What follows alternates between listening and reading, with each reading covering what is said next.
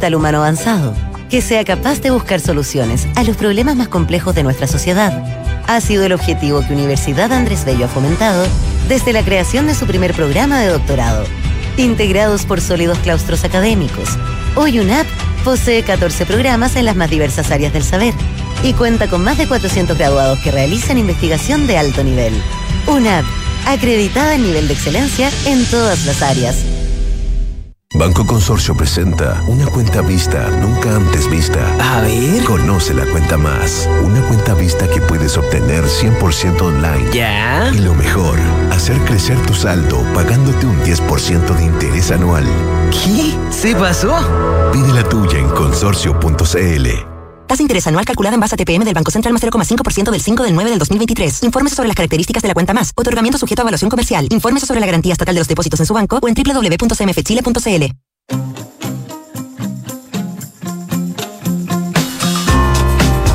Duna presenta Terapia Chilensis.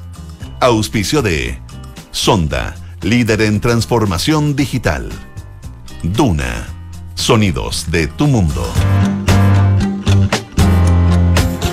Muy buenas tardes. Estamos en Terapia Chilensis y tenemos como invitado desde París a Noam Titterman. ¿Cómo estás, Noam?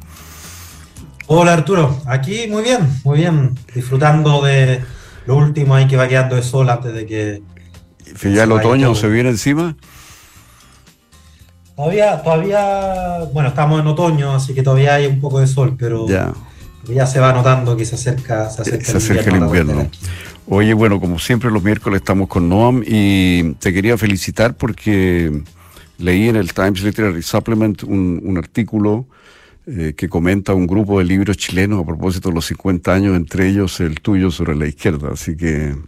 ¿En serio? No tenía idea. No sabías, sí, sí, te Me lo puedo acabo de mandar. enterar de eso. Sí, te lo puedo mandar, sí, sí, son tal libro de también de Sebastián Edwards sobre los Chicago Boys, eh, el libro de Mansui, eh, son como cinco libros, el libro de Jimeno eh, por la búsqueda del padre, son como cinco libros de distintos, uno de la Katia Araujo, son como cinco libros diferentes ángulos de Chile a propósito de los 50 años, así que elogioso lo que lo que dicen de ti ahí. En, ahora, como son varios libros, son estos artículos hechos a partir de un grupo de libros, entonces no son estrictamente una reseña, pero bueno, un Ahora, es, es interesante porque el libro no, no lo escribí pensando en el aniversario del golpe, ¿no? Y, de alguna manera se ha ido como leyendo, bueno, porque estamos viviendo en un año en particular, entonces interesante que ha sido como una, una- lectura desde, desde este aniversario, desde eh, volver a pensar qué es la izquierda en este contexto de- de- de, bueno, de conmemoración, pero también de mirar hacia el futuro, qué, qué ofrece la izquierda, mira- aprendiendo de lo malo y de lo bueno del pasado, ¿no? Sí, sí, yo creo que tu libro como que, claro, como tú dices, a pesar de que no, no tenía que ver directamente ni estaba pensado para eso, pero dado lo que significan los 50 años, como que se le ve de otra forma, ¿no? Como, como parte de la reflexión sobre el futuro de la izquierda. Eh, y eso, eso le ha dado una nueva vuelta, yo creo, al libro. Así que felicitaciones. Pero la izquierda está llena de noticias, pero tal vez esta semana las noticias estuvieron más en la derecha que en la izquierda. Tuvimos a la Evelyn Matei haciendo noticias y también al expresidente Piñera haciendo noticias. Sí, sí, interesante. Eh, es, es curioso esto del mundo noticioso, porque en general es verdad que, en bueno, no siempre, pero en general es malo aparecer las noticias. O sea, significa, no es que cada persona que la noticia le esté pasando algo malo, pero habla de un ambiente revuelto, ¿no? Que algo está pasando en la derecha, ¿no? Sobre todo la declaración de Elin Matei habla de una tensión ahí que se está armando. Me pareció curioso las declaraciones de, Piñera también porque... A ver, antes que todo debo admitir que a mí me, me- cargan las discusiones de diccionario, que pasa mucho que empezamos a hablar de un tema y, y en vez de hablar del- del- de la carne, ¿no? De, la sustancia, empieza a haber una pelea por qué significa esta palabra. Y, ahora- y en esta semana la pregunta era ¿qué significa golpe de Estado? ¿no? Nos volvimos, y además en Twitter se vuelven todos expertos y empiezan cada uno con su definición. Pero bueno, dejando esa parte de lado, efectivamente ahí hay una, hay una discusión política de fondo que me parece más interesante, ¿no? Que es dos cosas, ¿no? Por un lado, el retorno en gloria y majestad de, Piñera como figura política, ¿no? Porque se fue bien de capa caída al, final de su, del gobierno anterior, pero sistemáticamente ha ido adquiriendo más relevancia, tanto a nivel del debate político, ¿no? Con este acuerdo, por ejemplo, que firmó con Boric a propósito de los 50 años, pero también interviniendo en otro tipo de debate, las pensiones y otras cosas. Pero además, a nivel de encuestas, que yo creo que eso es lo más interesante, a nivel de encuestas, también ha tenido como un ascenso relevante, y eso quizás no, no, era obvio que, que, iba a pasar. Y creo que hoy día habla de una posición como este, no sé si has visto el video, Arturo, de, de la niña que muestra un, que, que, se gana un premio y se ríe de su compañero que, que, que, se ríe de ella y dice algo así como, mirada de quién te burlaste. Bueno, yo sentí en el gesto de Piñera una especie de mirada de quién te burlaste, como, como demostrando su poder, digamos, y que, bueno, ahora se puede parar de, este, de esta nueva posición de poder y decir lo que dijo. Pero lo otro, que yo creo que es interesante porque dialoga de alguna manera con la intervención de, de Evelyn Matei en lo muy presencializado que está todo, todo el debate político. Un poco lo hablamos hace una semana, pero, pero en el fondo los presidentes y los expresidentes se están tomando el debate y los futuros, y los con aspiraciones presidenciales se están tomando el debate en todas las aristas.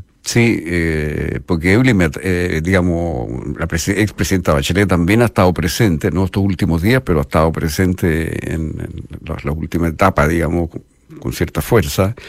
Y, yo concuerdo contigo que Piñera parecía que iba a tener un rol muy secundario y sin embargo ha ido adquiriendo un rol creciente, eh, en parte apoyado en las encuestas, en parte apoyado en como que como que lo que fue la revuelta del 2019 también como que ha cambiado la visión de la mayoría, hay una condena muy fuerte a la violencia, el tema de la delincuencia, de alguna manera está vinculado a esa explosión y mm, en el sentido que la policía perdió como capacidad de controlar el, el orden público. Yo tengo la impresión de que parte de lo que ocurrió ahí fue que que vivíamos bajo el supuesto de que nuestras policías eran, extraordinariamente capaces de mantener la delincuencia a raya y la violencia a raya. Y parte de lo que ocurrió fue que como que se fue como el rey está desnudo, o sea, eh, se demostró que se podían hacer un montón de cosas sin que la policía pudiera actuar o lograr actuar, como que quedó al desnudo la vulnerabilidad de nuestro sistema de seguridad. Ahora, dicho eso, yo creo que había una noticia requete importante en la Araucanía eh, en materia de seguridad eh, la, detención de este brazo armado, de este grupo eh, vinculado al mundo mapuche o, supuestamente vinculado al mundo, mundo mapuche, yo creo que es un salto cualitativo en la capacidad de nuestras policías. O sea, por primera vez tenemos inteligencia operando como debe ser y, y, con evidencia, por lo menos hasta donde sabemos. yo creo que es un, es una noticia importante porque muchas veces estas cosas pasan de lado, por eso lo digo, eh, porque me parece que hay que destacar lo que significa este cambio, porque hasta ahora estábamos con una cosa muy eh, visible, se, se, movían tanquetas, se movían soldados, se movían marinos, pero era una cosa como de amenaza que todos sabíamos que era de nuevo, podía ser un tigre de papel, digamos, o sea, una cuestión que llegó al momento no significara nada. Y mientras tanto la violencia continúa en un nivel no tan alto tal vez como llegó a estar, pero en todo caso se mantiene eh, bastante activa. Y de repente aparece esto otro, que sí que es lo que abre un camino, ¿no es cierto? Que es inteligencia para controlar la violencia. Y al final, fíjate qué interesante que haya estado metido un carabinero activo en el, en el mecanismo de información del grupo. Y al final es un grupo bien pequeño. Y efectivamente, para hacer estas acciones se necesitan grupos muy pequeños. Entonces, eh, me parece a mí que es, una, es un, camino que se abre. Yo creo que es súper importante lo que pasó, ojalá haya otras cosas como esa, pero me parece que se abrió un camino. Esta es la manera de enfrentar el tema del terrorismo en la Araucanía. Por supuesto que hay muchos otros problemas en la Araucanía que no pasan por el terrorismo, pero este tema de la violencia extrema eh, me parece que se abrió un, un, camino. Esto como paréntesis, pero tú querías conversar un poco más sobre sobre el tema de la Evelyn, me dio la impresión, por lo que dejaba caer de las declaraciones que ha hecho la Evelyn y que, bueno, y también las que ha hecho Piñera, digamos, ¿no? Piñera no, cabe duda que se ha reposicionado y es un actor importante eh, eh, hoy día en la derecha y en el país. Eh, ha vuelto a adquirir poder político y cierto liderazgo en Chile Vamos. Y tal vez parte de lo que estamos viendo tiene que ver con eso. A ver, ¿cómo ves tú lo de la Evelyn? Sí. Déjame solo partir un, pequeño paréntesis de diccionario. A ver, si es que aceptamos que lo que ocurrió el 18 de octubre y 19 de octubre sería una forma de golpe de Estado, entonces estamos ocupando un término de golpe de Estado muy distinto al que ocupa la mayoría de las personas investigadores de ciencia política en el mundo. Y además significaría que hay muchísimos golpes de Estado, porque cosas parecidas a eso pasan mucho en América Latina. Entonces, mira, no, no, me quiero detener solo en la discusión diccionario, porque cada uno puede, bueno, puede empezar a pelear su definición, pero, pero hay algo raro en esa definición. Y sin embargo, el gesto lo que busca hacer me parece mucho más interesante, que es en el fondo decir, eh, aquí hubo un momento, yo lo habría dicho de otra manera, como lo dijo el presidente Piñera, aquí hubo un momento en que estuvo eh, en peligro la institucionalidad democrática, que no es lo mismo que decir un golpe de Estado, mm. son, son dos cosas distintas. Eh, ¿Y por qué estuvo en peligro? Y ahí quizás volvemos a lo que tú decías, Arturo, porque efectivamente las fuerzas de seguridad y orden público se vieron sobrepasadas. Y eso fue algo que quizás muchos pensaban que en Chile no podía ocurrir o, que era muy difícil que ocurriera, sobre todo porque en este caso, según la evidencia que tenemos hoy en día, abrumadoramente no hubo ninguna intervención de, eh, no sé, fuerzas extranjeras que mandaron milicia, nada de esas cosas, digamos, ¿no? Entonces, yo creo que eso es por un lado. Y por otro lado, me parece interesante porque la, uno, tira esa hebra de seguridad y empieza a entender muchas de las cosas que han ido pasando en el último tiempo en política ¿Por qué? Porque justamente lo que dice Evelyn Matei me parece interesante, porque dice dos cosas. Dice, por un lado, el apoyo al texto constitucional no está garantizado, a diferencia de lo que decía el presidente de la UDI, Javier Macaya, y de alguna manera además hace un quiebre ahí con republicanos, porque básicamente dice, si las cosas siguen como están hasta hoy en día, que, a ver, estoy haciendo una exégesis, pero es que básicamente que la voz cantante la lleva republicano, eh, no está garantizado el apoyo de ella en el texto de salida. Hace, bueno, ¿no? un cortapiso tremendo a, republicano. Yo creo que se posiciona muy bien pensando en las elecciones presidenciales, porque además el siguiente paso que hace, yo creo que hay una tesis política que yo comparto, que es que dice, mira, eh, efectivamente puede haber una reacción de, de hubo una cierta reacción de hastío, de hartazgo con el proceso anterior, porque se vio en él una preocupación excesiva en temáticas o una posición excesiva en temáticas que era muy poco transversales, que le hacía sentido, muy, poco sentido a un grupo importante de la población. Entonces, a mí no me gusta mucho este término de política identitaria porque yo creo que toda la política es siempre identitaria, pero, pero, pero hubo ciertos temas, ¿no? Se empezó a poner sobre la mesa eh, visiones de identidad de, de país que no le hacían sentido a un grupo importante de la población. Para hacer una caricatura, podríamos pensar, a mí me carga de nuevo esta imagen, pero, pero identidades como radicales woke, ¿no? Esta idea del mundo woke. Pero lo que dice Billy Matei es, la respuesta a eso no es el anti-woke, no es, no, no es, ah, antes hablaban del plurinacionalismo, así que ahora vamos a hablar de la cueca y el rodeo, ¿no? Eh, no es que la respuesta a una forma de identitarismo sea extremar la otra forma de identitarismo, ¿no? sobre todo en una discusión constitucional, sobre todo una constitución no es el espacio en que vamos a resolver nuestras mayores controversias. Y una de las cosas que ha pasado en esta discusión, más allá del debate que uno puede hacer de cada, de cada cosa que, que salió en la constitución, es que al parecer hay un grupo que entiende que la constitución es el lugar para resolver las diferencias, y particularmente las diferencias identitarias. Y yo creo que en la sociedad existen identidades.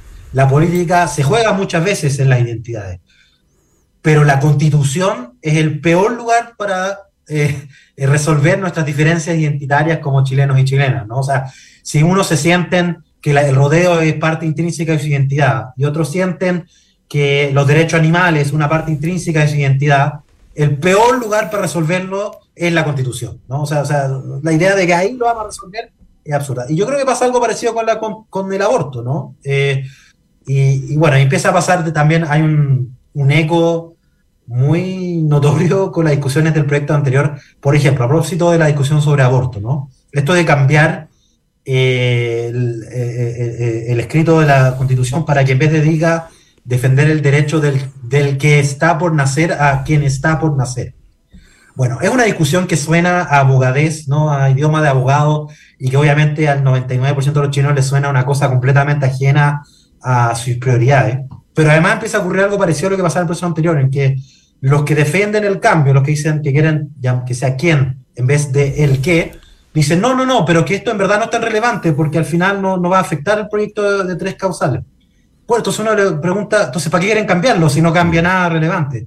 Que es muy parecida a la discusión que teníamos hace un año atrás, no sé si te acuerdas Arturo, sobre cambiar eh, la ley de expropiación, que en vez de la reducción patrimonial, empezar a hablar de... en lugar del daño, del efectivo daño causado, patrimonial causado, era el justo precio o algo así, sí. Que, era una discusión en abogadez, bueno, súper lejana, pero que empieza a sembrar una sensación, como a ver, si es que no, esto no cambia nada, ¿para qué lo quieren cambiar? Pero, a ver, lo del rodeo quedó fuera, pero, pero eh, lo del aborto, que consistió como, como tú dices, ¿no es cierto?, en pasar del qué al quién, eh, fue apoyado por Chile Vamos. Y todo lo que se ha aprobado ha sido aprobado por Chile Vamos. Entonces, y defendido por los consejeros de Chile Vamos. Entonces, la crisis consiste, a mi juicio, en que la candidata del sector, o supuesta candidata del sector futuro, eh, no está liderando al sector que está tomando decisiones en el Consejo Constitucional. No está en la línea de los consejeros que representan a Evópoli, Renovación Nacional, la UDI, eh, porque todo esto se ha aprobado con la defensa eh, explícita de, ellos. Entonces, a mí me parece que aquí lo que está en juego en parte es claro, lo que tú dices en la Constitución, estamos totalmente de acuerdo, lo que debe ser una Constitución, pero yo no, no creo ser demasiado mal pensado si creo que lo que aquí está un poco en juego es si quien lidera el sector, en definitiva, es Cast o Matei. Porque hasta ahora eh, da la impresión de que ha sido más bien Cast el que ha estado liderando el, proceso. Y los partidos han, sido más bien proclives a eso. Y ahora lo que intenta Evelyn es como ponerse al frente, pero lo hace de una manera que es muy eh, fuerte, sobre todo considerando a quienes están en ese consejo. O sea, si yo hubiera una persona que está en el consejo y que representa al partido de ella y que ha estado votando disciplinadamente de acuerdo a lo que corresponde en ese grupo, digamos, y le llega este palo, digamos, eh, de la candidata, de la propia candidata, digamos, eh, chuta, es fuerte. O sea, yo creo que adentro, yo sospecho que adentro debe haber en este momento reacciones muy encontradas, porque de alguna manera es quitarle el piso a, los consejeros del mismo sector eh, y hacerlo, porque e, ella debió haber logrado influir para impedir estas cosas, o sea, eh, por lo menos algunas de ellas, digamos, o sea, por ejemplo, ella como alcaldesa debió haber logrado que hubiera uno o dos votos más en contra de eh, la cuestión de las contribuciones para la primera vivienda, que es una cosa que incluso alguien como Daza, que fue el economista jefe de la campaña de CAS, públicamente criticó. O sea, es algo que tiene muy poco apoyo, de luego técnico ninguno, y que además creo que está basado en una lectura equivocada de la encuesta, porque como alguna vez dije acá, me parece que si tú le preguntas a una persona que nunca ha pagado contribuciones, eh, ¿debe pagar usted contribuciones? Obviamente que te va a decir que no, y el 80% de la población no paga ese impuesto. Entonces, claro que por supuesto la gente dice que no, pero de, si la pregunta fuera, ¿debe el 20% más rico dejar de pagar ese impuesto? Se me ocurre que la respuesta sería otra. Entonces, creo que también hay una mala interpretación de la encuesta. Pero lo que sea, en definitiva, eh, se dice, es lo que leí en la prensa, que Casti hizo un llamado telefónico a un consejero, Becker, eh, que fue decisivo en la aprobación de esto. Uno se pregunta, bueno, pero entonces aquí hay pareciera una lucha de influencias eh, entre estas dos candidaturas presidenciales, o presidenciables, digamos, ¿no? Que, que, está incidiendo en esto. Y puede ser complicado. Te fijas que, claro, que, que la discusión constitucional se, se, presidencialice, por así decirlo, se transforme en un campo de batalla para, para otra cosa. No sé cómo lo ves tú eso. Sí, sí, no, no me parece que seas mal pensado, Arturo, o al menos yo soy igualmente mal pensado que tú, eh, porque yo estoy convencido de que aquí hay un tema presidencial fuerte. Y déjame ponerle otro pelo a la sopa, porque son interesantes los paralelos con el proceso anterior, porque cada vez son más fuertes. Y yo creo que está pasando, como le ocurrió en su momento al primer proceso, que se, que se percibía muy amarrado a la popularidad del presidente Boric, yo creo que está pasando algo parecido con este proceso y la popularidad del precandidato presidencial, porque yo creo que lo es José Antonio Caz, ¿no? Sin duda. Y no, y no me parece que sea casual que junto con el desplome en el apoyo al, proceso, al nuevo proceso constituyente y a la propuesta de texto, o sea, cada vez, o sea, ni, ni siquiera ha salido el texto constitucional, ya está ganando por una mayoría, pero amplísima el rechazo al texto, ¿no? Con, creo que era 51% por el rechazo y veintitanto por el apruebo. 21 por el apruebo, muy poco apruebo, muy poco apruebo. Eh, no, yo creo que... Y en, y, en, el mismo plazo en que cae el apoyo al texto constitucional del nuevo proceso, eh, cae el apoyo a José Antonio Caz. Ahora, yo sé que correlación no es causalidad y puede haber más cosas pasando y, ok, no, no me quiero, no, quiero atribuirle exceso de relación, pero yo sospecho que hay algo de eso, ¿no? Que, o sea, lo que yo, lo, que yo por lo menos eh, eh, intuyo es que el proceso se está transformando en un plebiscito sobre Cast.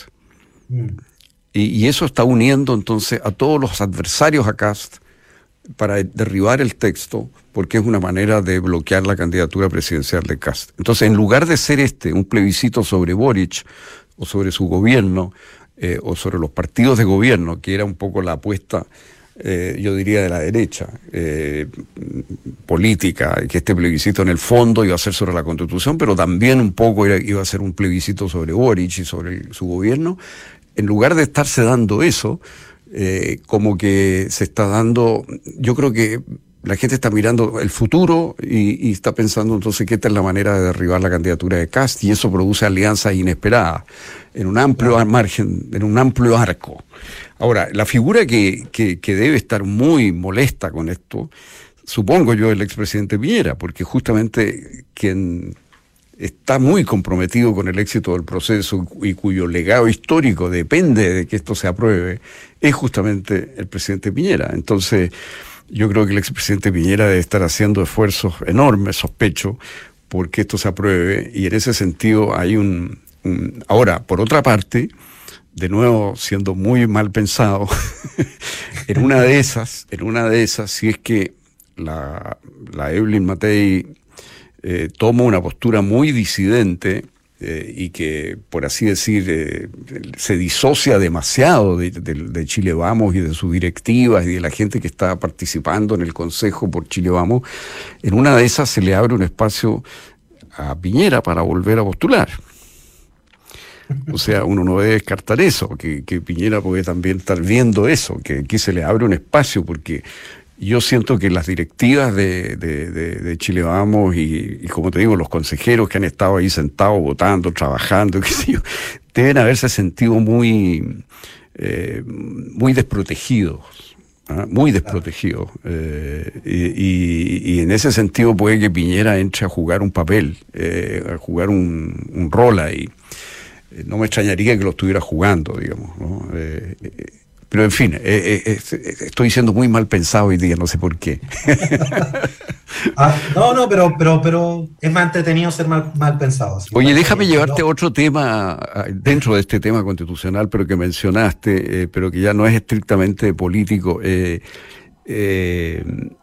Carlos Peña ha escrito dos columnas sobre el tema del aborto y, y él ha sostenido que, que la norma aprobada el quién, eh, mantiene sin duda alguna eh, el, eh, el, aborto en tres causales, pero bloquea la posibilidad del aborto libre.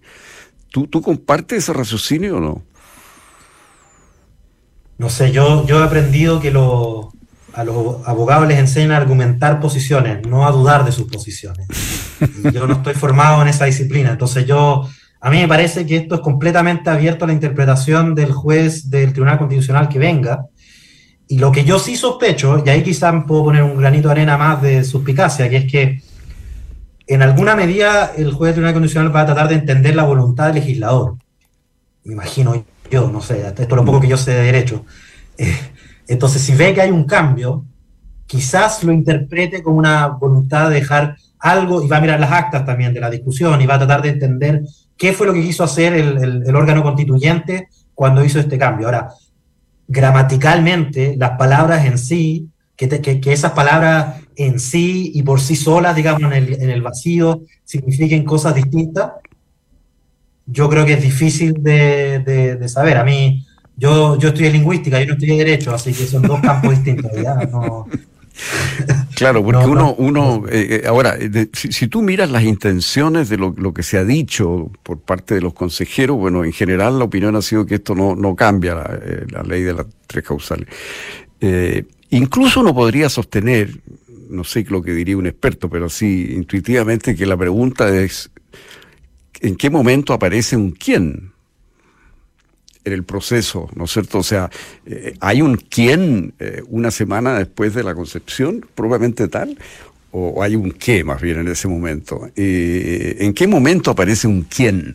Yo creo que quienes defienden el aborto libre sostendrían, por lo menos en principio, digamos, que justamente un quién que alude a una persona no lo hay eh, en el primer minuto, sino que es un proceso gradual, aunque haya una potencialidad de ser un, de llegar a ser un quién, ¿no? Más tarde.